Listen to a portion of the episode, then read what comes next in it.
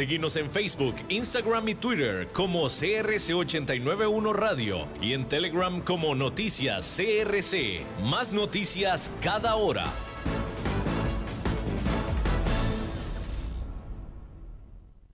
CRC 89.1 Oyentes informados. CRC 89.1 Radio y Cadena Radial Costarricense no se hacen responsables por las opiniones emitidas en este programa.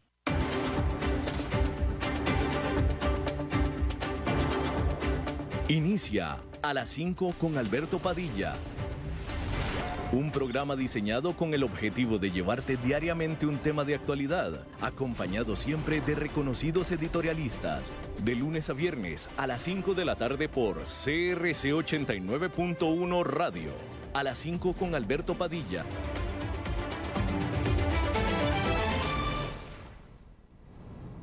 Saludos, bienvenidos a esta emisión de A las 5 con su servidor Alberto Padilla. Muchísimas gracias por estarnos acompañando.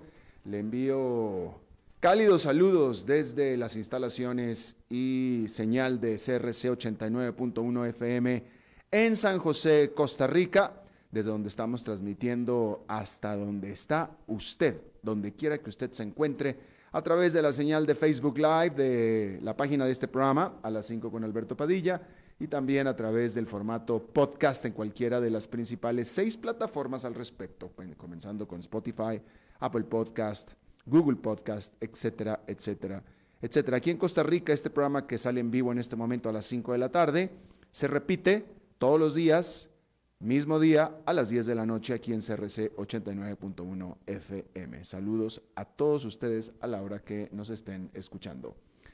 Tratando de controlar los incontrolables en esta ocasión, el señor Francisco León, y aquí la que ordena, con lujo de agresividad, con lujo de desplantes, despotismo, porque puede hacerlo, es la jefa precisamente, la señora Lisbeth Dulet, a cargo de la producción general de este programa. Hoy es martes de Pregúntenle al Eli. Este es el día en el que yo descanso y los que trabajan son ustedes, porque ustedes son los que le hacen las preguntas al economista y comunicador Eli Feinseig, que estará con nosotros en vivo un poco más adelante. Deje usted sus preguntas a través de Facebook y aquí eh, yo haré de intermediario con las preguntas con su nombre de ustedes a Eli Feinseg un poco más adelante. Ahí en Facebook de este programa, las 5 con Alberto Padilla, está puesto ya el post para hacer las preguntas. Lo puede hacer también en la señal en vivo si usted lo prefiere, pero si no, ahí está ya el post para que usted haga las preguntas a Eli Feinseg, que estará con nosotros en unos 15 minutos más aproximadamente. Mientras eso sucede, déjeme le comento que los empresarios de Estados Unidos venían teniendo más confianza en la recuperación económica del país. Y dije que venían teniendo porque hoy ya no tienen tanta.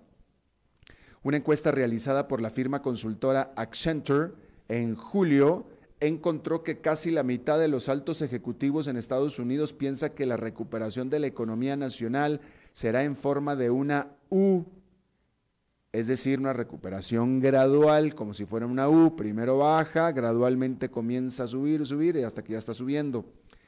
Y no de un rebote que se parezca más a la recuperación en una V. La cifra de julio es superior al 36% que pensaba lo mismo en mayo, es decir, en julio son el 50%, en mayo lo pensaba el 36%.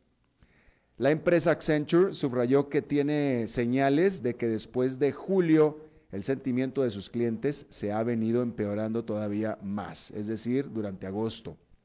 La ola de la pandemia, que comenzó a correr a través de California, Texas y Florida a partir de mayo y que desató nuevas medidas de confinamiento y restricciones, fue un golpe de realidad para las empresas que estaban ya creyendo estar en una franca recuperación, es decir, en V. De acuerdo al indicador de vuelta a la normalidad elaborado por CNN y Moody's Analytics, la economía de Estados Unidos está funcionando hoy en día a un 79% de lo que estaba funcionando a principios de marzo, justo cuando comenzaba la pandemia. De tal manera que las empresas se están haciendo la idea de un muy difícil resto de este año. Accenture encontró que los líderes empresariales cada vez más piensan que sus empresas no volverán a retomar los planes de crecimiento que tenían antes de la pandemia, al menos hasta mediados del próximo año. Asimismo, en general congelaron sus planes de vuelta a trabajar a la oficina. La propia Accenture dijo que no espera tener a la gran mayoría de sus empleados de vuelta a la oficina, al menos hasta el primer trimestre del próximo año, aclarando que incluso ese escenario se ve poco probable. Eso es en cuanto a los empresarios. Porque mientras que los empresarios se preparan para un tiempo prolongado de bajo crecimiento, los inversionistas de sus empresas, ellos parecen que viven y que operan en otra dimensión, que francamente es la dimensión desconocida. Ellos ponen su fe en los bancos centrales, el indicador Standard Poor's 500 ganó durante agosto 7% para registrar su mejor mes desde abril. El banco de inversión Morgan Stanley dijo a sus clientes que el presidente, no es cierto, que el persistente impasse que hay en el Congreso que está impidiendo un nuevo paquete de estímulo económico, así como el retorno a clases que se dio durante agosto y que ha desatado nuevas infecciones, son amenazas reales al rally accionario, así como también lo es el hecho de que los próximos datos económicos evidenciarán una desaceleración de la recuperación económica. Sin embargo, Morgan Stanley piensa que si esos datos muestran una fuerte desaceleración y esto haga presionar a las acciones, esto sería un motivador para que los congresistas alcancen acuerdo y los lleve a aprobar un paquete de estímulo económico incluso más grande que el que se espera en este momento. A este respecto, déjeme le digo que eh, se está reportando que el secretario del Tesoro de Estados Unidos se reunió con Nancy Pelosi o está reunido con Nancy Pelosi, la líder de la mayoría demócrata del Congreso de Estados Unidos, en lo que es una clara señal de la urgencia que tiene el gobierno de Estados Unidos por que se apruebe un paquete de estímulo económico.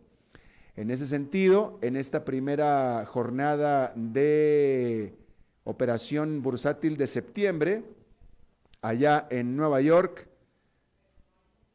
se retoman las ganancias, el índice industrial Dow Jones con un avance de tres cuartos de punto porcentual, el Nasdaq Composite con una ganancia de 1,39%, estableciendo un nuevo máximo histórico, lo mismo que el Standard Poor's 500, que está ganando también tres cuartos de punto porcentual para cerrar en un nuevo nivel máximo histórico. El rally continúa a toda marcha. Bueno, hablando del rally a toda marcha, resulta que ahora con la pandemia pues las videollamadas son una parte integral de nuestro día, como ya lo era antes, por ejemplo, los mensajes de texto. Y un nombre que hasta marzo era prácticamente desconocido, hoy, en septiembre, lo repetimos prácticamente a diario y de hecho se convirtió ya en un verbo. Y esto es Zoom. Esta empresa basada en California reveló el lunes que sus ingresos han explotado en más de 350% para alcanzar 664 millones de dólares entre mayo y julio. Sus ingresos netos alcanzaron 186 millones de dólares, fácilmente superando las expectativas de los analistas.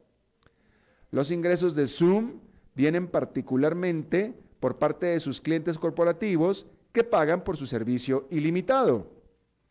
Para finales de julio, Zoom tenía 370 mil clientes corporativos con más de 10 empleados, un crecimiento en su base de casi 460% respecto de julio del año pasado.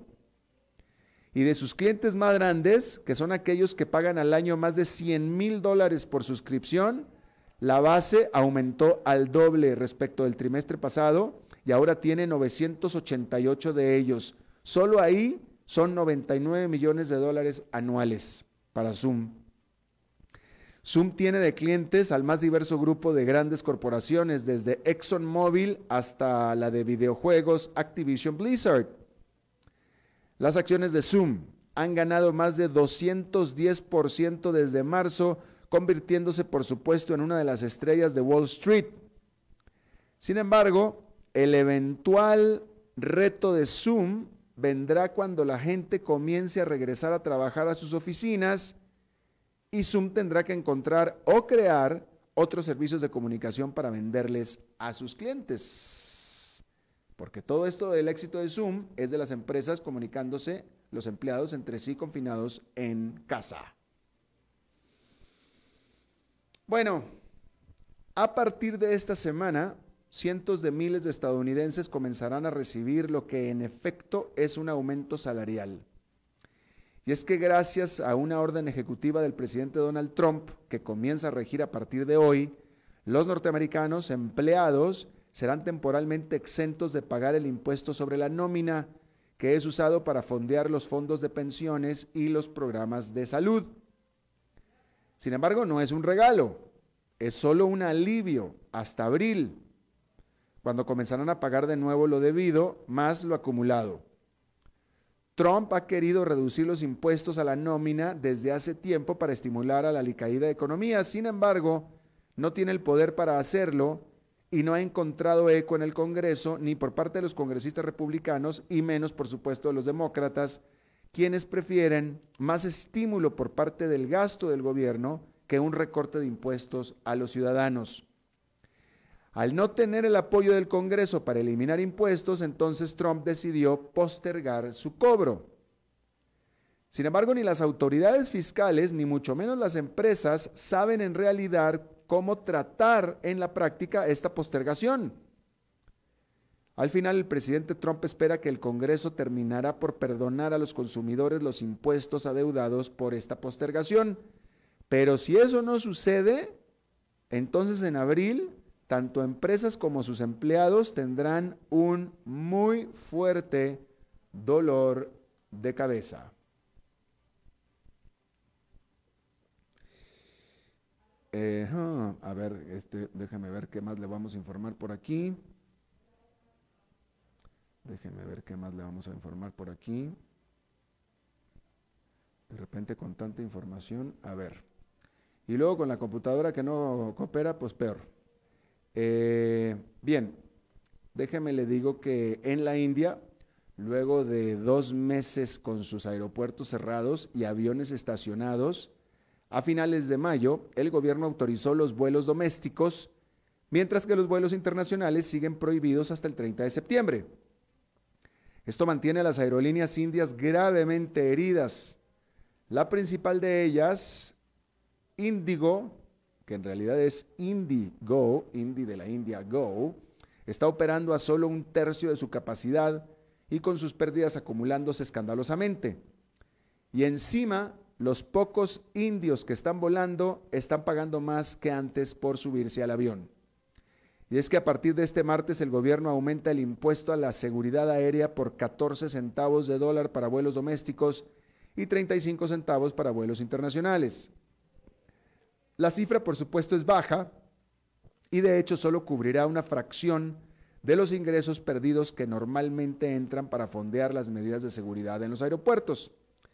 Y encima, esos aeropuertos parece que serán menos competitivos porque este lunes el grupo indio Adani anunció el acuerdo de compra de una participación controladora del Aeropuerto Internacional de Mumbai. Y todo parece indicar que el grupo anda de compras de aeropuertos a todo lo largo y ancho del país, lo que está llevando a muchos a temer por un eventual virtual monopolio aeroportuario. Adicionalmente, la economía india en general tuvo la peor contracción de cualquier país grande o mediano del mundo.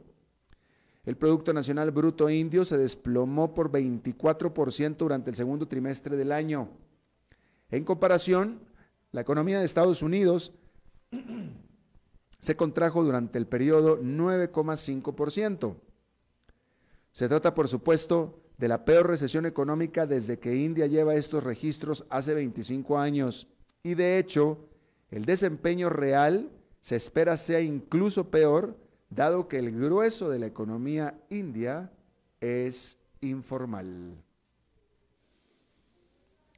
Bueno, a partir de este martes, Hong Kong comenzó un programa universal pero voluntario de pruebas para el COVID-19. Para esta ciudad de 7 millones y medio de habitantes, las autoridades de salud esperan que al menos 5 millones se hagan el testeo dentro de las próximas dos semanas. Para evitar aglomeraciones en los centros de pruebas, estas se hacen solo por cita previa hecha previamente en línea. Sin embargo, la iniciativa no está libre de controversia. La semana pasada Hong Kong estaba registrando un promedio de solamente 17 infecciones al día. Fíjese ustedes, una ciudad de 7 millones de personas, 7 millones y medio, la ciudad aglomerada, y solamente 17 infecciones al día. Ya mejor ni hablemos de cuántas infecciones está registrando la ciudad de que usted me está escuchando, porque nos vamos a deprimir. Pero bueno, respecto a esto, algunos expertos en salud piensan, por tanto, que para descubrir quizá otras 100 infecciones diarias más, pues el masivo y costoso programa no vale la pena. Los 19 millones 300 mil dólares que costó el programa podrían haber sido mejor invertidos en, en, prevención del coronavirus, por ejemplo. Pero como todo lo demás en Hong Kong estos últimos meses, el programa no está exento del elemento político.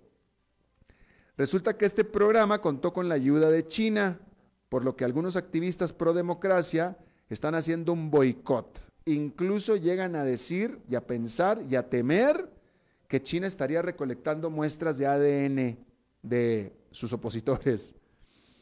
Bueno, y la directora ejecutiva de Hong Kong, Carrie Lam, reaccionó con enojo cuando le cuestionaron por qué las colas en los centros de testeo son consideradas seguras Mientras que las elecciones que estaban programadas para este mismo mes y en las cuales los partidos en pro de China enfrentaban una humillación, fueron postergadas hasta dentro de un año bajo la excusa justamente de evitar filas ante la pandemia. Que es una pregunta muy normal y correcta para hacer, y la señora Carrie Lam se enojó porque se la hicieron. Bueno, en Estados Unidos, todo un grupo grande de expropietarios afroamericanos de franquicias de McDonald's entablaron una demanda en contra de la empresa en una corte federal alegando discriminación racial. El grupo se queja de que McDonald's trata diferente a los propietarios negros que a los blancos al darles información engañosa del negocio y empujarlos hacia las peores ubicaciones para sus restaurantes. Afirman que las ventas anuales promedio de los restaurantes McDonald's operados por negros son 700 mil dólares menores que la media nacional. Adicionalmente, dicen que la cantidad de propietarios negros ha disminuido en un 50% desde 1998, cuando el número total de establecimientos se ha doblado en ese mismo lapso. Se trata de la tercera demanda por discriminación racial en contra de McDonald's en lo que va de este año. Los demandantes buscan una compensación de 5 millones de dólares para cada uno por ingresos perdidos y deudas contraídas. Bueno, pues resulta que Facebook podría despedir a los australianos de su plataforma. Facebook literalmente amenazó el impedir a los usuarios de Australia que suban y se compartan historias si es que el Parlamento Nacional sigue adelante con su intención de aprobar una legislación que hará a las gigantes digitales, como Facebook, el pagar a los publicistas por utilizar el contenido que estos generan.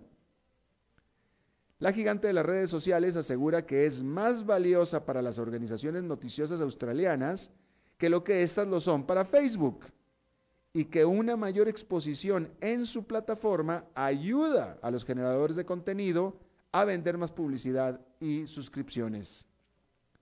Francia está considerando una ley similar en contra de Google, mientras que toda la Unión Europea ya cuenta con reglas de protección intelectual que obligan a sus miembros a aprobar leyes que obliguen a las empresas digitales a pagar a los generadores de contenido o también conocidos como publicistas.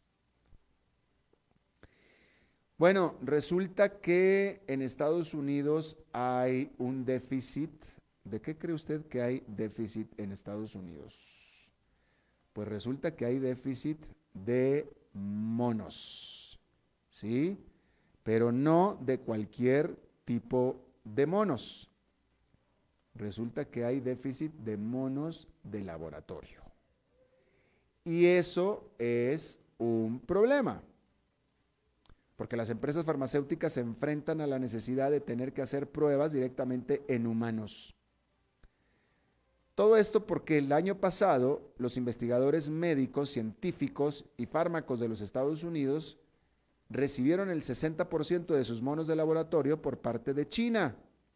Hasta eso exporta China, fíjese. Pero este año con la pandemia, pues ese proveedor se cayó y la explosión de la demanda por monos de laboratorio ha hecho que estos estén escasos en Estados Unidos.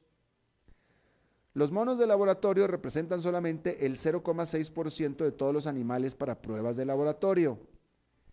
Y la práctica, por supuesto, que es sumamente controversial. Por supuesto que las organizaciones de protección contra de protección de los animales pues están estirándose de los cabellos, ¿no? Pero los científicos aseguran que los monos son esenciales para determinar la posibilidad de pasar a hacer pruebas de medicinas y vacunas a los humanos.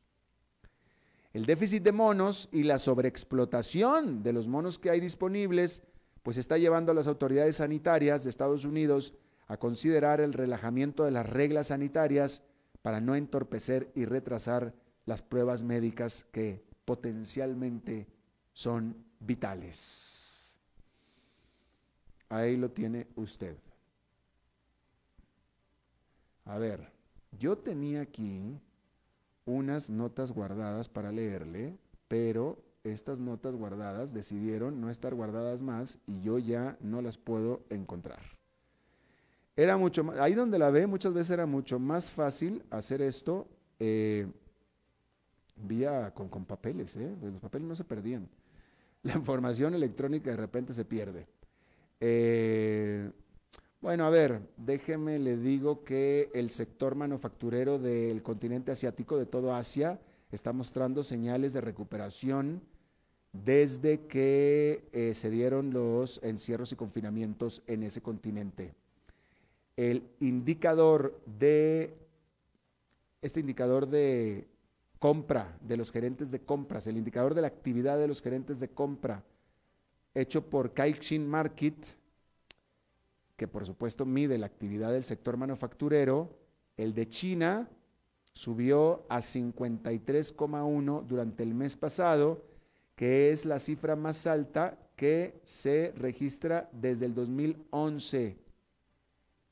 Y este 53,1 viene del 52,8 que se registró en julio. Y hay que recordar que cualquier cifra arriba de 50 ya significa expansión económica. Los indicadores equivalentes para la India y Corea del Sur también subieron, a pesar de la cifra que le acabo de dar yo de eh, la contracción económica tan grande de la India. Es decir, que pareciera que la India ya dio la vuelta a partir de agosto. Eso es lo que pareciera que está pasando.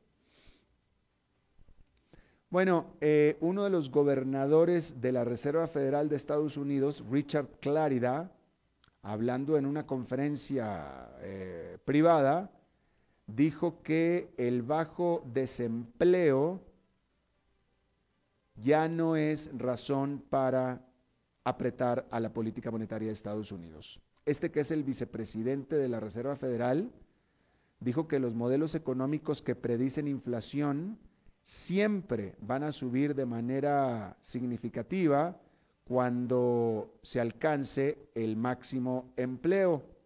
Mejor dicho, que siempre que esto sucede, el indicador está malo. Déjeme, se lo vuelvo a tratar de traducir esta vez bien del inglés. ¿Ok? Dijo que los, los modelos económicos que predecían que la inflación iba a subir siempre que se alcanzaba el pleno empleo, siempre estuvieron equivocados. Y entonces estas declaraciones de claridad se dieron al día siguiente de que Jerome Powell, el presidente de la Reserva Federal, dijera y decidiera dejar a la inflación subir por encima del 2%, que es el objetivo de la Reserva Federal, como una manera, de, tratar de reanimar a la economía del país. Eso, así es que, por lo visto, hay consenso en ese sentido. Bien, vamos a dar un repaso a lo que está sucediendo con las infecciones del coronavirus, en este caso en el que la India es el país que ha estado, eh, pues, tomándose, formándose ya como el epicentro sobrepasando a Estados Unidos, sobrepasando a Brasil en el número de infecciones diarias. Eh, Estados Unidos en su segunda ola ya parece que ya dobló la esquina, Brasil parece que también. Eh, la India está reportando a esta hora 78 mil casos nuevos, ayer reportó 68 mil y el, hace dos días 79 mil. Brasil reportó, fíjese, eh, hace dos días 15 mil, pero ayer reportó 48 mil y hoy está reportando 41 mil. O sea, eh, evidenciando que tiene un problemita ahí con sus conteos como siempre, ¿no? Pero de cualquier manera, la cifra está mucho más abajo de lo que llegó a estar y Estados Unidos ni se diga que está reportando 40 mil, su máximo llegó a reportar hasta 75 mil diarios, aunque se están dando noticias de que están comenzando a subir ahora. A ver, la segunda ola estaba sobre Florida, California y Texas. En estos tres estados ya está cayendo las infecciones, ya van de bajada, pero ahora están empezando a subir en los estadios del medio oeste.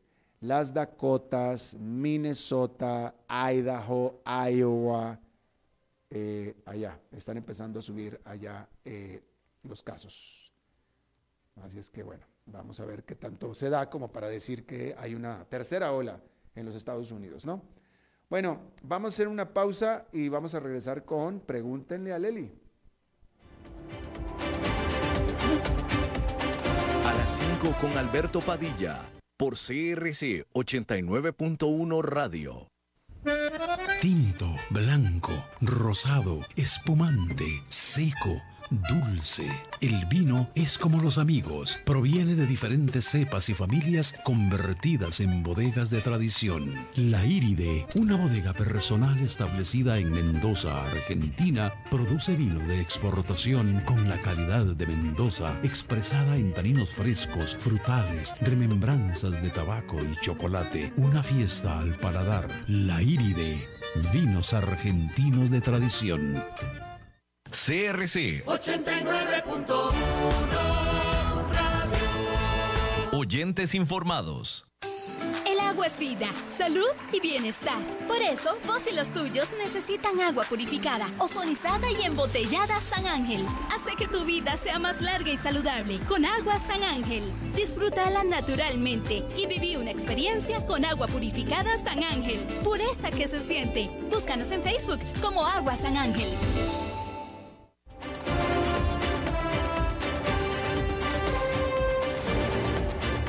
Seguimos escuchando a las 5 con Alberto Padilla.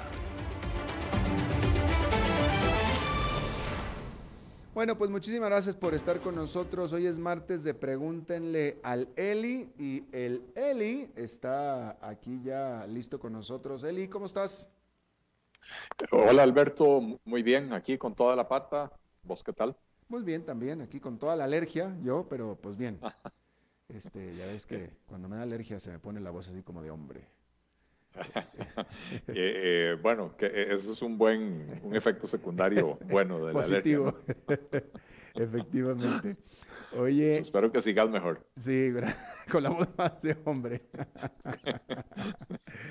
Oye, este, bueno, a ver, aquí varias personas, aquí las que alcanzo a ver es Mauricio Arias, eh, Rolando Zúñiga, creo que es el otro, este, etcétera.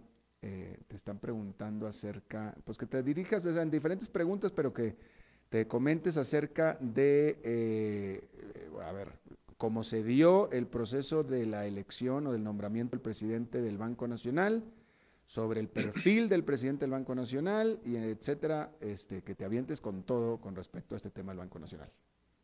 Ok, este. Buenísimo. Yo me voy a parar, eh, voy al baño, voy a ir a comer y regreso. creo que no hace falta, no, no, no ah, creo que sea tan largo el ah, comentario. Eh, Empiezo por decir que, aunque no conozco a, don Bernardo en persona, tengo magníficas referencias de él, así que pues, el comentario que voy a hacer no, no es un reflejo de, de, mi opinión de él como profesional, sino del proceso como se dio. Me parece que es una barbaridad más de las que suceden en este país. Eh, nombrar a dedo al gerente de un banco público, el, el más grande banco de Centroamérica, eh, que maneja eh, recursos públicos por, por varios billones de colones, ¿verdad? que un nombramiento se haga a dedo. No me cabe la menor duda que el señor reúne los requisitos para ocupar el puesto que le, que le dieron. y es muy posible que un concurso hubiera también ganado, ¿verdad? Pero esta no es la manera de proceder. En primer lugar, porque por lo que digo, la ausencia del concurso público eh, hace que el proceso de contratación sea opaco en vez de transparente, pero además hay otro factor muy importante y es, don Bernardo era hasta ayer eh, supervisor de entidades financieras. Y en los países desarrollados del mundo usualmente existe legislación para prevenir que las personas brinquen del ente regulador a alguno de los entes regulados y viceversa también, ¿verdad? Para evitar que en el caso de un banquero que brinque a la entidad reguladora, eh, evitar que vaya a la entidad reguladora con una agenda de favorecer al banco para el cual trabajaba, eh, lo cual se llama captura del regulador, ¿verdad? Eh, pero también al revés, para evitar que la persona que ha estado ocupando un puesto en la agencia regulatoria, que ha tenido acceso a información confidencial de otros bancos que ahora van a ser sus competidores, pues evitar que esa información sea utilizada de manera eh, incorrecta. Eh, por eso en los países desarrollados del mundo existen eh, eh, lo que en inglés llaman mandatory cooling off periods, ¿verdad? Eh, periodos obligatorios de enfriamiento que usualmente van de 3 a 5 años. Esto es una prohibición de ocupar un puesto en la industria que, se, que antes se regulaba durante 3 a 5 años para evitar este tipo de cosas, ¿verdad? creo, Alberto, vos has seguido los, los mercados financieros, los sectores financieros y has reportado sobre ellos durante eh, más de un par de décadas y, podrás dar fe de que lo que estoy diciendo es cierto, ¿verdad? No es sano para un sistema financiero que haya este, este tipo de puerta giratoria entre ente regulado y, agencia regulatoria. Eh, y en ese sentido, deploro, eh, insisto, no es un asunto de, valoración personal de don Bernardo Alfaro, de quien creo que tiene las cualidades profesionales para ocupar el puesto. Deploro la forma eh, poco transparente en que se hizo y deploro el que no se haya respetado esa sana separación que tiene que existir entre, eh, ¿cómo se llama?, eh, entre regulador y regulado. Aquí alguien te comenta, vaya, está preguntando, eh, porque aparentemente la profesión, o, eh, eh, la educación formal es de ingeniero civil. como decía, yo no conozco a don Bernardo, no, no sé, no le conozco el currículum, probablemente es ingeniero civil y, e hizo alguna maestría en administración o en banca, estoy, estoy conjeturando. Lo que sí es cierto es que don Bernardo trabajó 13 o 14 años en el Banco Nacional. Eh, creo que, cuando salió del Banco Nacional era el subgerente del banco, o sea que, la experiencia eh, profesional la, tiene, ¿verdad? Eh, y creo que los, los caminos para llegar a ocupar la, gerencia de, un banco son muy variados. No, no, no, tiene que ser una persona que estudió economía y después hizo una maestría en finanzas. Puede ser perfectamente un ingeniero que después hizo una maestría eh, en finanzas y otra en, en, en, en, gerencia bancaria o lo que sea, ¿verdad? Eh, y, le, y le aporta con su, con su amplitud profesional, le aporta una riqueza, eh, digo, pues al final de cuentas, un banco, por ejemplo, que, tiene una cartera importante en proyectos inmobiliarios, etcétera, bien puede beneficiarse de la visión de, un ingeniero, ¿verdad? Este, pero no quiero defender el nombramiento de don Bernardo Alfaro. Lo que no quiero es atacarlo por los motivos equivocados, ¿verdad? Eh, sí creo que él tiene los, cumple los requisitos para ocupar el puesto. Lo que no creo es que ni la forma en que se hizo, ni el antecedente de venir de la agencia regulatoria, eh, creo que esas dos cosas son las que son verdaderamente incorrectas. Ya.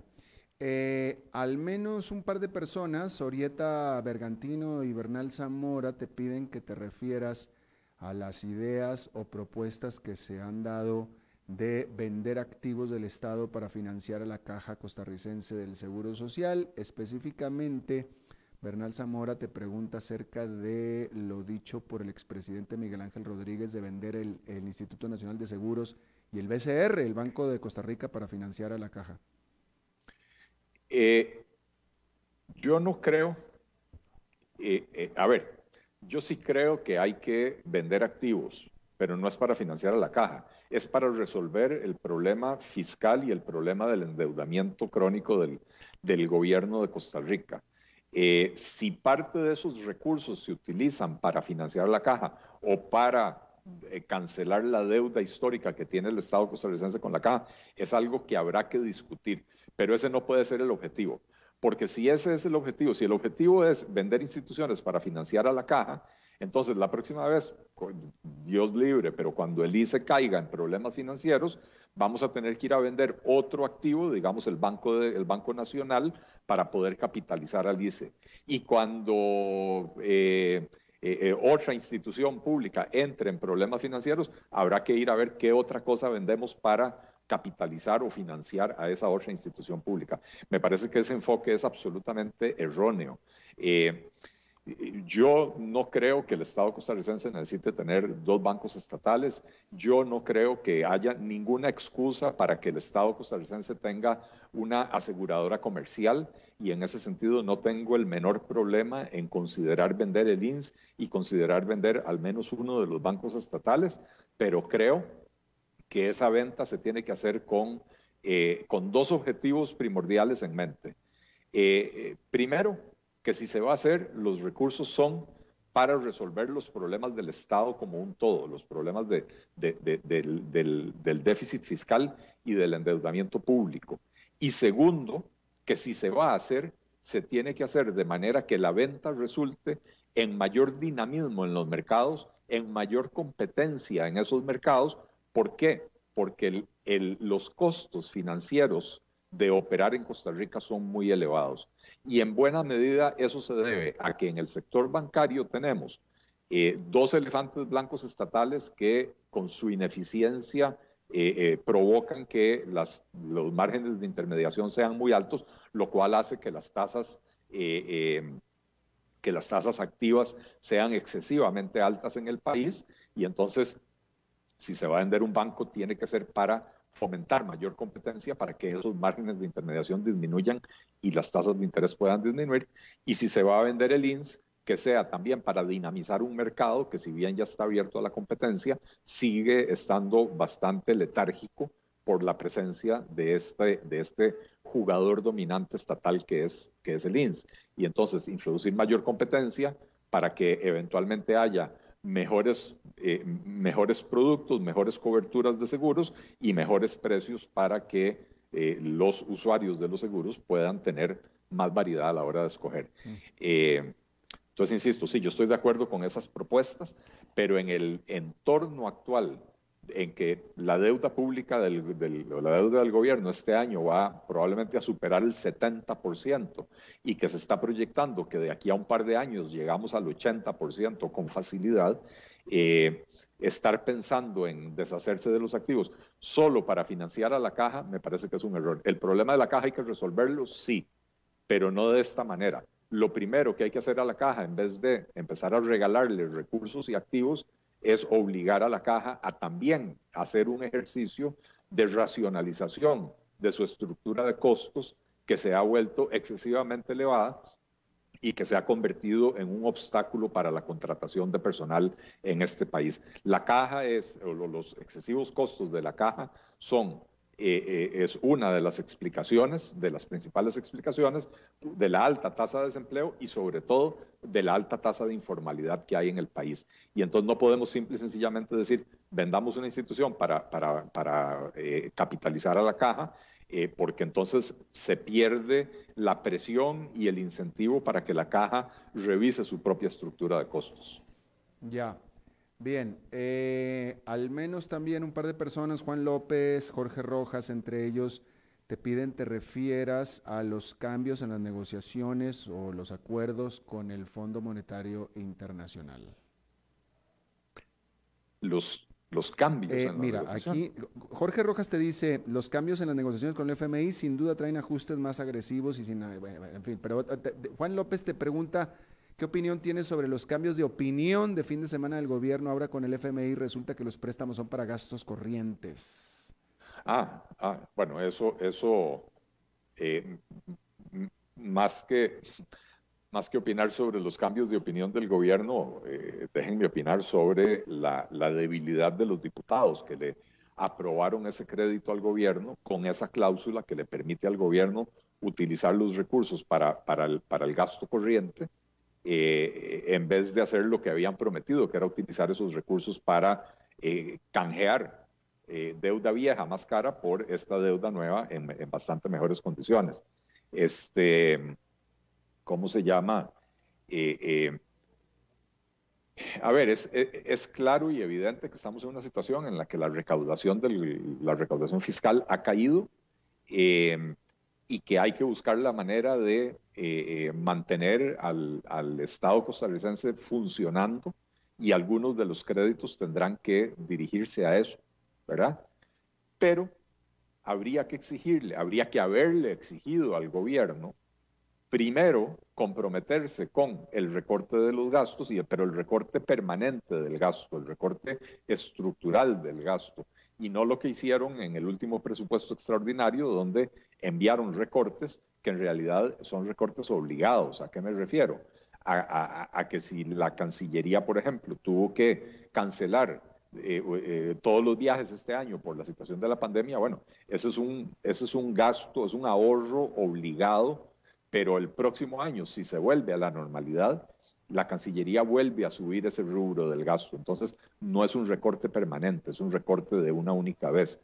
Eh, en cambio, si uno se pone a analizar la estructura del aparato estatal y decide X, X institución sale sobrando o tales instituciones están duplicadas, vamos a fusionarlas, entonces los ahorros que se generan de esa manera son ahorros permanentes porque si usted elimina una institución que, que, es superflua o usted fusiona dos instituciones que están haciendo lo mismo, el, ahorro en, en, esas estructuras se convierte en un ahorro permanente, ¿verdad? Eh, entonces, al gobierno habría que haberle exigido primero comprometerse con el recorte del gasto antes que aprobarle créditos para seguir manteniendo. Ojo lo que está haciendo el gobierno, es que es realmente preocupante y podría decir hasta perverso el gasto corriente prácticamente no lo tocan, eh, únicamente de manera cosmética y únicamente de manera temporal, como lo estaba describiendo. la inversión en obra pública, eh, o sea, el gasto de capital, ese sí lo han disminuido significativamente, como lo reportaba eh, ayer el, periódico La Nación, ¿verdad? Este, reducciones de hasta el 40% en, en, la inversión en obra pública. La inversión en obra pública es precisamente el tipo de gasto que no habría que recortar, porque por un lado potencia el crecimiento a mediano y largo plazo, por otro lado genera empleo en el corto plazo. Ese es el tipo de gasto que queremos tener. Y en cambio se está recortando ese gasto y el gasto eh, corriente eh, es el que no, no, no se atreve el gobierno a tocar y la complicidad de los diputados, porque hay que decirlo con todas las palabras y sin, y sin, pelos en la lengua, la complicidad de los diputados de oposición de permitirle al gobierno ese curso de acción que es altamente nocivo para el país.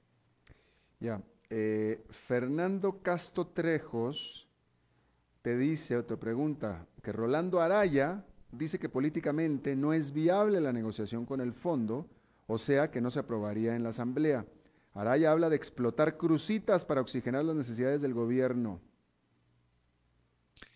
Eh, yo no sé si don, si don Rolando Araya ha estado tomando mucho dióxido de cloro y ya no está viendo las cosas claramente. Yo creo que eh, eh, el gobierno tiene una asamblea legislativa absolutamente plegada y, en mi opinión sí va a poder lograr el, acuerdo político.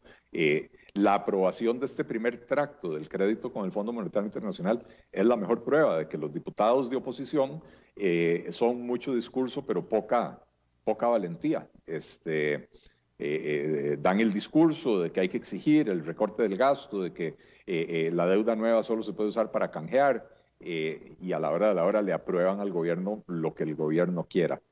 Por otra parte, me parece que insistir tanto en el tema de crucitas es un tema sumamente polémico, ese sí es un tema polémico en este país.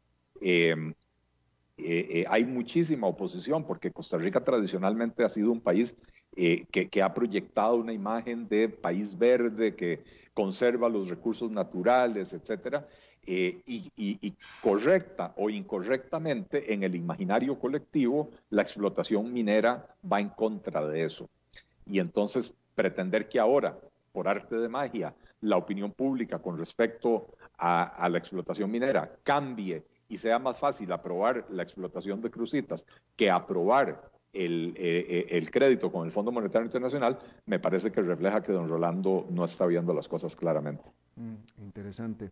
Eh, Israel Núñez Arroyo, le gustaría saber qué piensas de la idea del PLN y del PAC de atrasar la campaña del 2021 mientras se está negociando el préstamo del FMI. una vez más, se nota ese contubernio que hay entre el PAC, o sea, entre el gobierno y la oposición, este, eh, ¿cómo se llama?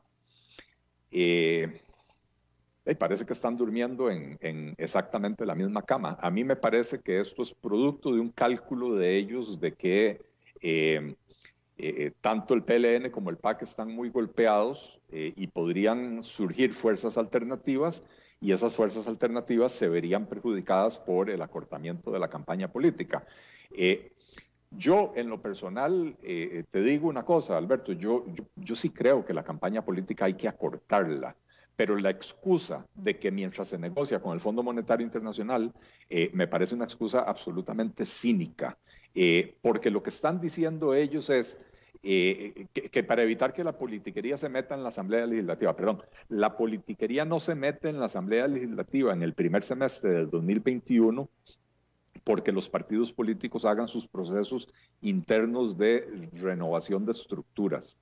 La politiquería se mete en la primera mitad del 2021 porque los diputados van a estar actuando con cálculo político porque las elecciones vienen pocos meses después. Y no importa si la, si la, eh, si la, la, campaña empieza en octubre o empieza en noviembre o empieza en diciembre, las elecciones van a seguir siendo en febrero. Y entonces ese cálculo político ahí va a estar presente. Eh, así que me parece que es una, una posición absolutamente cínica de parte de, de, de, estos diputados que están proponiendo eso. Eh, me parece que lo que están es haciendo un cálculo para tratar de mm, minimizar el debate democrático que se da normalmente en una campaña política, la excusa de que la excusa de que, con, de que con esto se ahorrarían recursos es una excusa espuria. En los últimos cuatro o cinco procesos electorales, la Asamblea Legislativa se ha puesto de acuerdo para, para votar un recorte del gasto electoral eh, la constitución política establece que es el 0.19% del PIB del año, de dos años antes de las elecciones, ¿verdad? Eh, y la Asamblea Legislativa se ha puesto de acuerdo en todos los últimos procesos electorales en hacer que no sea el 0.19, sino que sea el 0.11. O sea que lo han reducido casi a la mitad, un poquito más de la mitad. Eh, y eso lo pueden volver a hacer no importa si la campaña política es de tres meses, de cuatro meses o de dos meses, es la Asamblea Legislativa la que tiene la potestad de definir qué cantidad de recursos va a destinar el Estado costarricense a la, campaña política. Habiendo dicho todo lo anterior, eh, y como dije anteriormente, yo sí creo que la, que la, campaña política se, debería de acortar. Y una forma de acortar la campaña política, eh, y esto requiere un cambio constitucional, no se va a hacer para el 2022, pero una forma de acortar la campaña política sería cambiar la fecha de las elecciones. En vez de que sea a principios de febrero, deberíamos de hacerla a principios de marzo y que la campaña arranque en enero. Y entonces nos evitamos la tregua navideña y nos evitamos todo este, e, e, este asunto, ¿verdad? Porque hoy tenemos una campaña larga, pero con un periodo de veda electoral o de veda de, de publicidad en el medio. Y eso no tiene ningún sentido.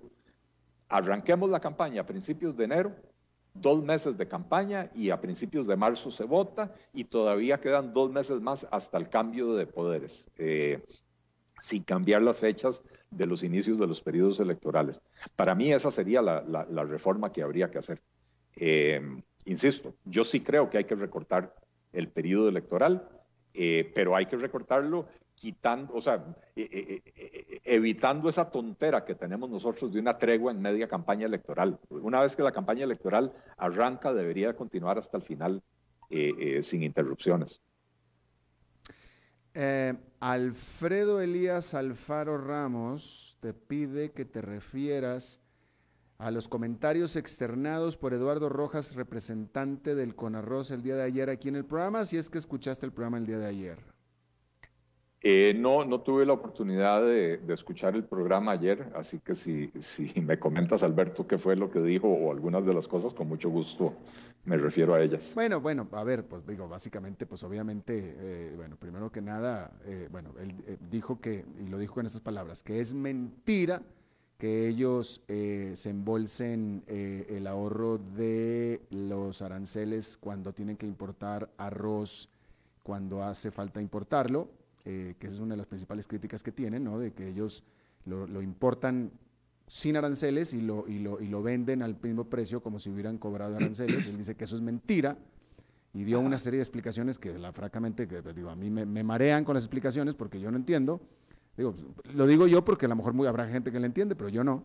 Eh, y otra cosa que dijo y que fue uno de los puntos que yo le dije, me, dice, bueno, es que estabiliza los precios, dice, y, evitemos que, y evitamos que los consumidores paguen por los picos en los precios internacionales del arroz. Entonces yo lo, le, cuestioné, le digo, bueno, pero entonces ustedes también evitan que los consumidores paguen en cuando el arroz cae, que los, consumidores ahorren cuando el arroz cae internacionalmente, que también ha caído.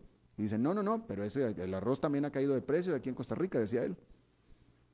Ok, bueno, eh, eh, con, respecto a eso, eh, Alberto, no, no, no es que no entendiste, es que las explicaciones están diseñadas para marear porque esa es la única, la única forma cuando, cuando lo que estás defendiendo es indefendible.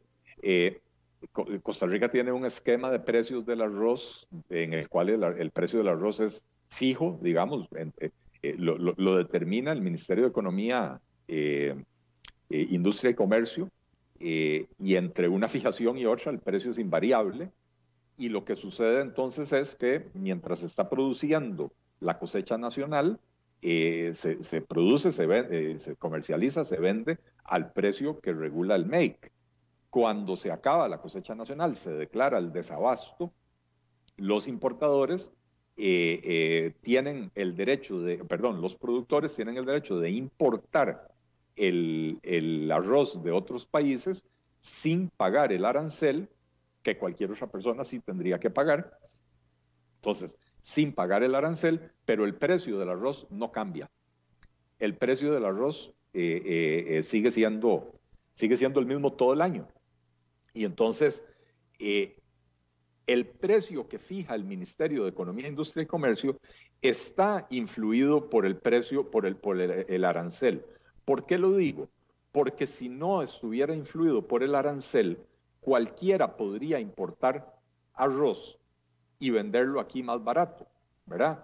Este, eh, eh, y entonces, eh, ¿cómo se llama? Al final de cuentas, el precio incluye ese arancel. El productor de arroz importa el arroz, lo comercializa aquí en Costa Rica, lo vende al mismo precio, pero no pagó el arancel cosa que cualquier importador independiente sí tiene que hacer, pagar ese arancel y todavía venderlo al mismo precio que el productor del arroz. Eh, de manera que sí, sí se están embolsando ese, ese dinero. Em, ¿Y cuál fue la, segunda la parte? Otra, la otra, el que él, aseguró a, a, pregunta expresa, él aseguró que cuando el precio internacional del arroz cae, aquí en Costa Rica también cae. Ah, ajá.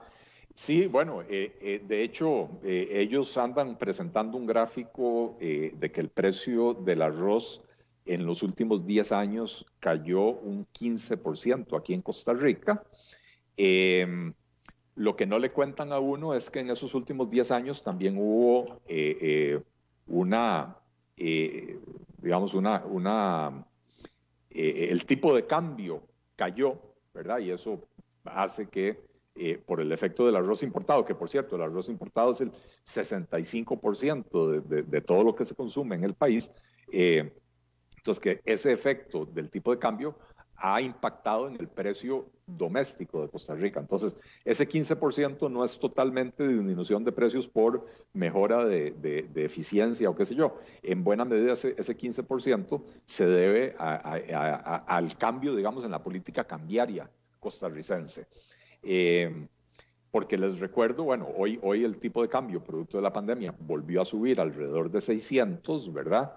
Pero eh, eh, el tipo de cambio hace una década, una década y media, estaba en alrededor de 580 o 600 colones y cuando se cambió el, el, la política cambiaria, el tipo de cambio volvió a, o sea, cayó hasta 500, 520 y a eso me refiero con que eso ha tenido un impacto en el precio.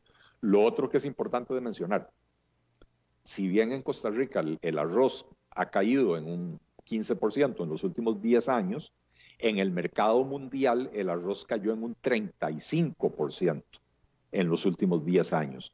Entonces, eh, los productores de arroz eh, más bien lo que han hecho es embolsarse ese 20% de diferencia, y me refiero a los industriales del arroz embolsarse ese 20% de diferencia eh, eh, que bajó en el resto del mundo, pero que no bajó aquí en Costa Rica.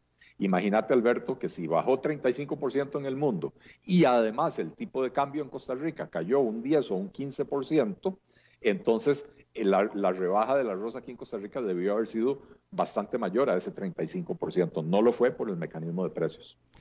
Bien. Eli, despídete de tus seguidores el día de hoy.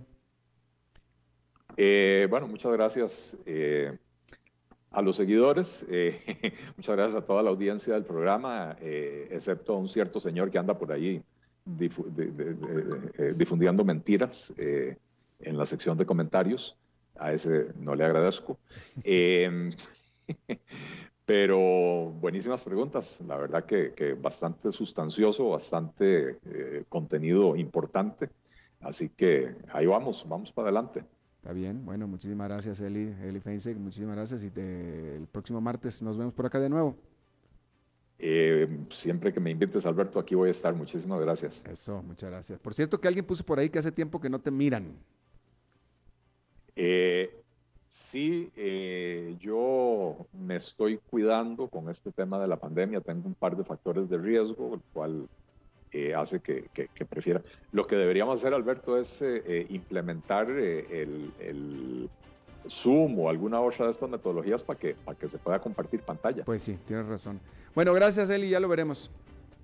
Muchas gracias, Alberto. Hasta luego. Bueno, eso es todo lo que tenemos por esta emisión. Entonces, nos reencontramos en 23 horas. Que la pase muy bien.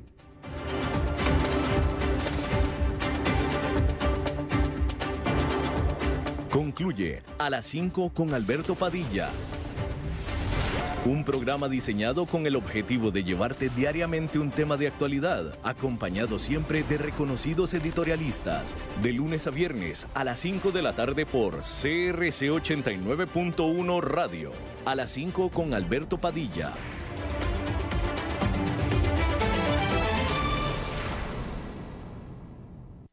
Desde los verdes bosques de nuestra montaña nos llega agua cerros de la riva, agua fresca de manantial que te permitirá vivir en equilibrio, proteger tu salud y la de tu familia, libre de sustancias químicas, envasada sin alterar su naturaleza a 2.000 metros de altura.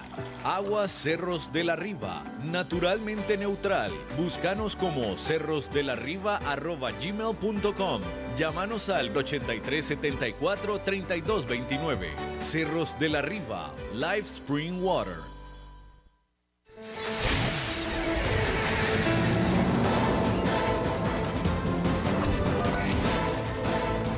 Inicia el resumen informativo en noticias CRC 89.1 Radio. Hola, ¿qué tal? Son las 17 horas con 59 minutos y estos son nuestros titulares. Los cantones de Poás, Río Cuarto, Barba y Vázquez de Coronado, además del distrito de Pital en San Carlos, subirán a alerta naranja a partir de mañana. Los bares, cantinas y tabernas podrán reconvertir sus locales en restaurantes, sodas y cafeterías. El gobierno presenta ante los diputados el presupuesto del próximo año por 11,4 billones. Las fiestas patrias de este año se realizarán de manera virtual, informa el Ministerio de Educación. En el mundo, Donald Trump califica de terrorismo doméstico las manifestaciones de la semana anterior contra la violencia policial. En los deportes, el ciclista André Amador subió varios puestos en la cuarta etapa del Tour de Francia.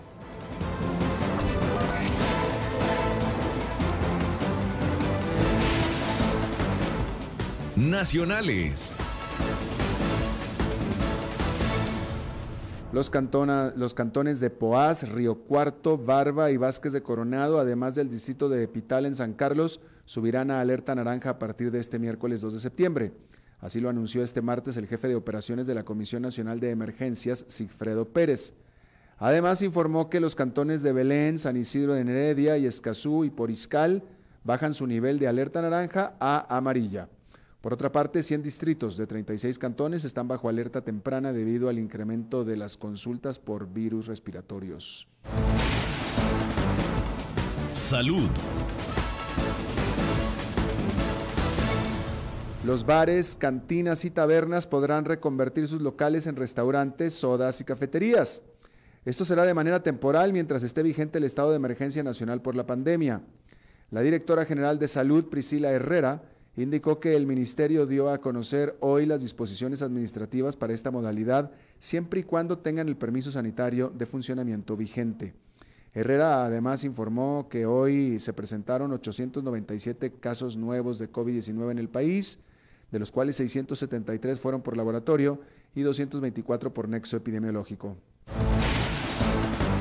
Asamblea Legislativa. El gobierno presentó hoy ante los diputados el presupuesto del próximo año por 11,4 billones.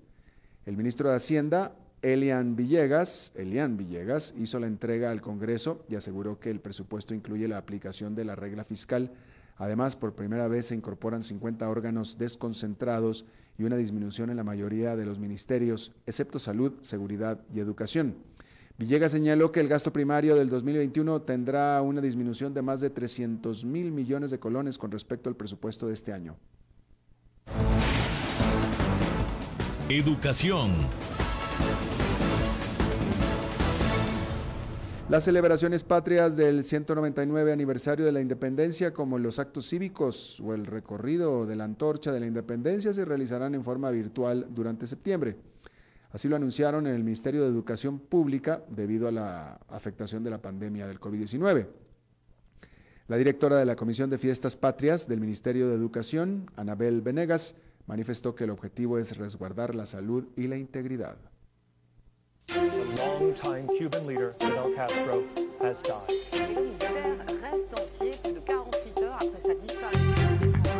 Internacionales.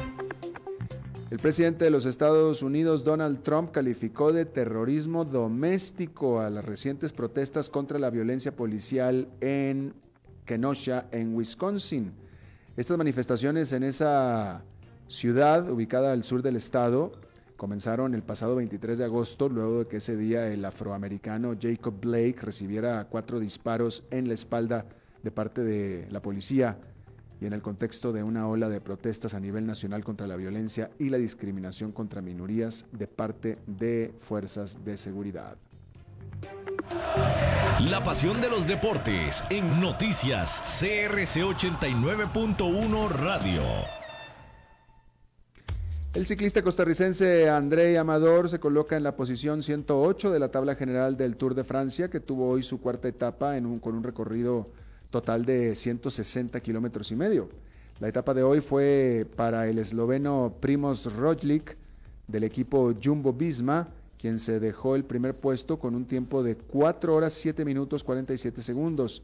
En la general, el francés Jolan Alphilippe continúa como líder, seguido por el inglés Adam Yates.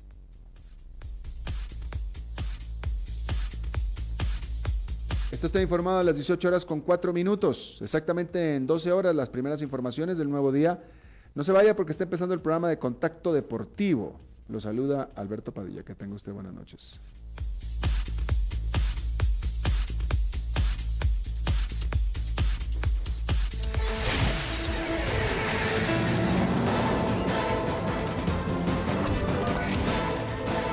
Este fue el resumen informativo de Noticias CRC 89.1 Radio.